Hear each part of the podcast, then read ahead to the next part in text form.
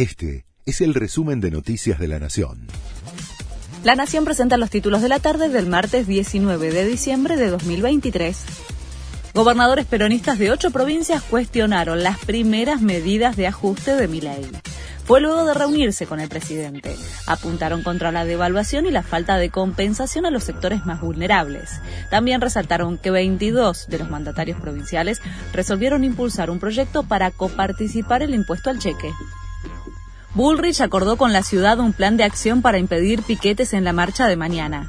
La ministra de Seguridad recibió a Diego Kravitz a cargo de la policía de la ciudad para coordinar el operativo y definir el plan de acción.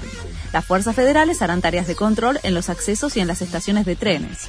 Pueden protestar, pero en las plazas o la vereda. No vamos a permitir que corten la circulación, remarcan desde el Ejecutivo.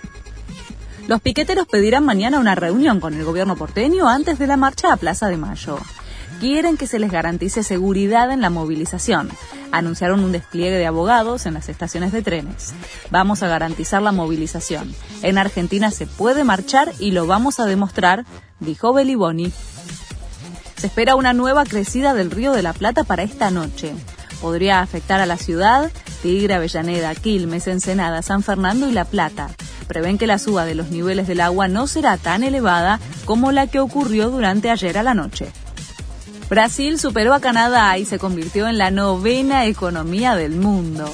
En los primeros nueve meses del año creció 3,2% con respecto al mismo periodo de 2022. La economía brasileña tuvo un crecimiento superior al previsto y se afirmó entre las mayores del mundo. Este fue el resumen de Noticias de la Nación.